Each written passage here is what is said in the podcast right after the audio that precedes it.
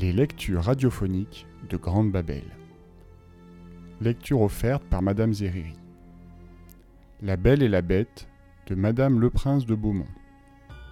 Épisode 1.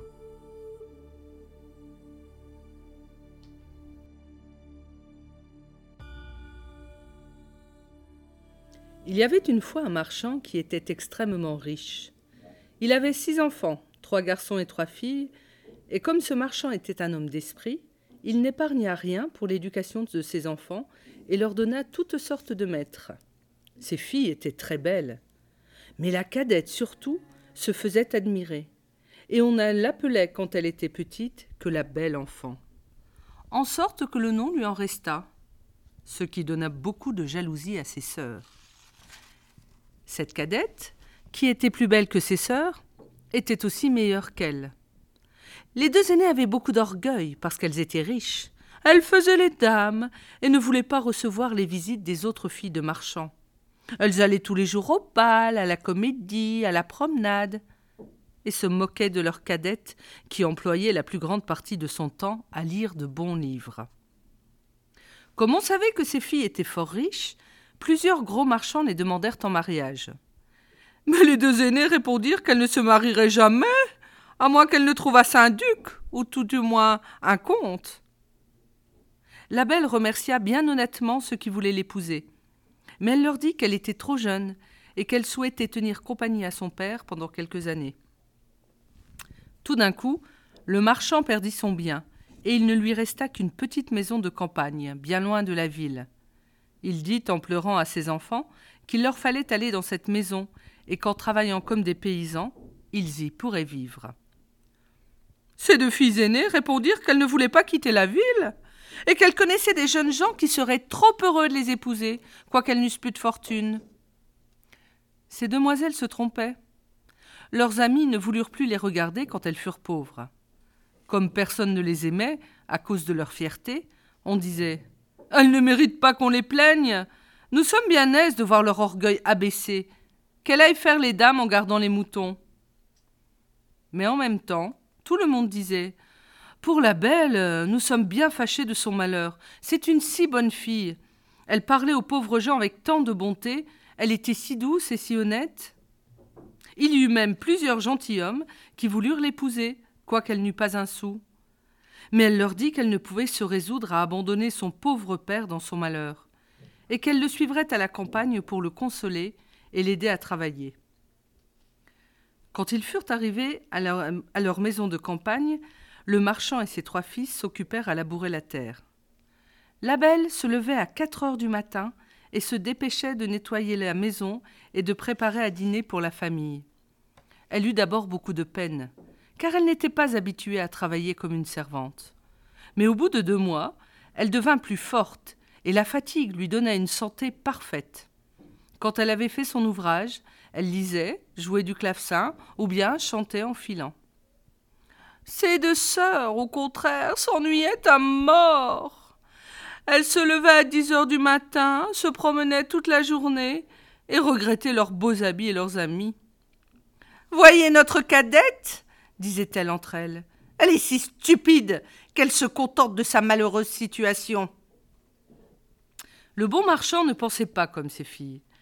Il savait que la belle était plus propre que ses sœurs à briller en société. Il admirait la vertu de cette jeune fille et surtout sa patience, car ses sœurs, non contentes de lui laisser faire tout l'ouvrage de la maison, l'insultaient à tout moment. Il y avait un an que cette famille vivait dans la solitude lorsque le marchand reçut une lettre par laquelle on lui annonçait qu'un vaisseau, sur lequel il avait des marchandises, venait d'arriver sans encombre. Cette nouvelle faillit faire tourner la tête à ses deux aînés, qui pensaient qu'enfin elles pourraient quitter cette campagne où elles s'ennuyaient tant. Quand elles virent leur père prêt à partir, elles le prièrent de leur apporter des robes, des palatines, des coiffures et toutes sortes de bagatelles. La belle ne lui demandait rien, car elle pensait que tout l'argent des marchandises ne suffirait pas à acheter ce que ses sœurs souhaitaient. Tu ne me pries pas de t'acheter quelque chose? lui demanda son père. Puisque vous avez la bonté de penser à moi, lui dit-elle, je vous prie de m'apporter une rose, car on n'en trouve point ici. Ce n'est pas que la belle se soucia d'une rose, mais elle ne voulait pas condamner par son exemple la conduite de ses sœurs, qui auraient dit que c'était pour se distinguer qu'elle ne demandait rien. Le bonhomme partit, mais quand il fut arrivé, on lui fit un procès pour ses marchandises. Et après avoir eu beaucoup de peine, il revint aussi pauvre qu'il l'était auparavant. Il n'avait plus que trente mille à parcourir avant d'arriver à sa maison, et il se réjouissait déjà du plaisir de voir ses enfants. Mais comme il fallait traverser un grand bois avant de trouver sa maison, il se perdit. Il neigeait horriblement. Le vent soufflait si fort qu'il le jeta deux fois à bas de son cheval. La nuit étant venue, il pensa qu'il mourrait de faim ou de froid, ou qu'il serait mangé par des loups qu'il entendait hurler autour de lui. Tout d'un coup, en regardant au bout d'une longue allée d'arbres, il vit une grande lumière, mais qui paraissait bien éloignée. Il marcha de ce côté-là, et vit que la lumière venait d'un grand palais qui était tout illuminé.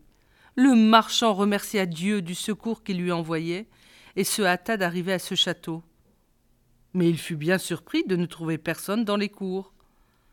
Son cheval, qui le suivait, voyant une grande écurie ouverte, entra dedans. Ayant trouvé du foin et de l'avoine, le pauvre animal qui mourait de faim se jeta dessus avec beaucoup d'avidité. Le marchand l'attacha dans l'écurie et marcha vers la maison où il ne trouva personne.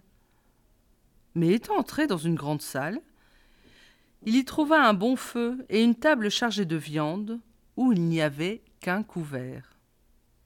Comme la pluie et la neige l'avaient mouillé jusqu'aux os, il s'approcha du feu pour se sécher, et disait en lui-même Le maître de la maison ou ses domestiques me pardonneront la liberté que j'ai prise, et sans doute ils viendront bientôt. Il attendit pendant un temps considérable, mais onze heures ayant sonné sans qu'il vît personne, il ne put résister à la faim, et prit un poulet qu'il mangea en deux bouchées et en tremblant. Il but aussi quelques coups de vin. Devenu plus hardi, il sortit de la salle et traversa plusieurs grands appartements magnifiquement meublés. À la fin, il trouva une chambre où il y avait un bon lit, et comme il était minuit passé, et qu'il était là, il prit le parti de fermer la porte et de se coucher. Il était dix heures du matin quand il s'éveilla le lendemain, et il fut bien surpris de trouver un habit fort propre à la place du sien qui était tout gâté. Assurément, pensa-t-il, ce palais appartient à quelque bonne fée qui a eu pitié de ma situation. Il regarda par la fenêtre et ne vit plus de neige, mais des berceaux de fleurs qui enchantaient la vue. Il entra dans la grande salle où il avait soupé la veille et vit une petite table où il y avait du chocolat. Je vous remercie, madame la fée, dit-il tout haut d'avoir eu la bonté de penser à mon déjeuner. Le bonhomme, après avoir pris son chocolat, sortit pour aller chercher son cheval. Et comme il passait sous un berceau de roses, il se souvint que la belle lui en avait demandé, et cueillit une branche où il y en avait plusieurs. À cet instant, il entendit un grand bruit, et fit venir à lui une bête si horrible qu'il fut tout près de s'évanouir. Vous êtes bien ingrat, lui dit la bête d'une voix terrible.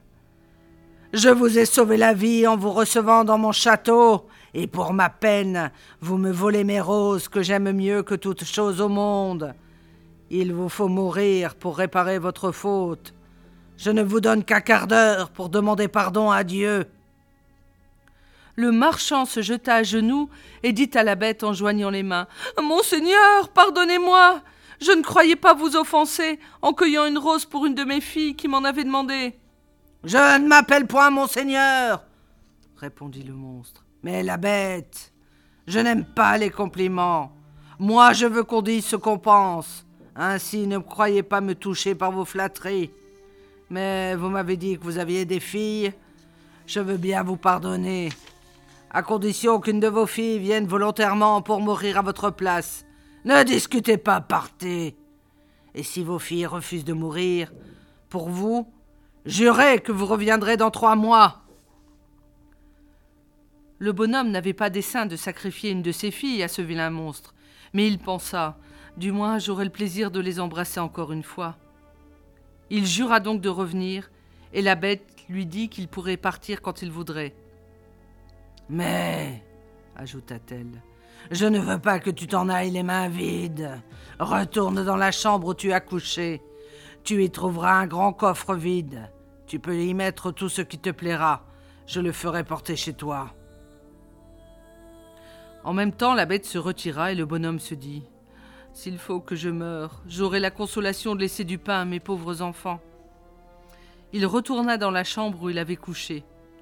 Y ayant trouvé une grande quantité de pièces d'or, il remplit le coffre dont la bête lui avait parlé, le ferma, et ayant repris son cheval qu'il retrouva dans l'écurie, il sortit de ce palais avec une tristesse égale à la joie qu'il avait lorsqu'il y était entré.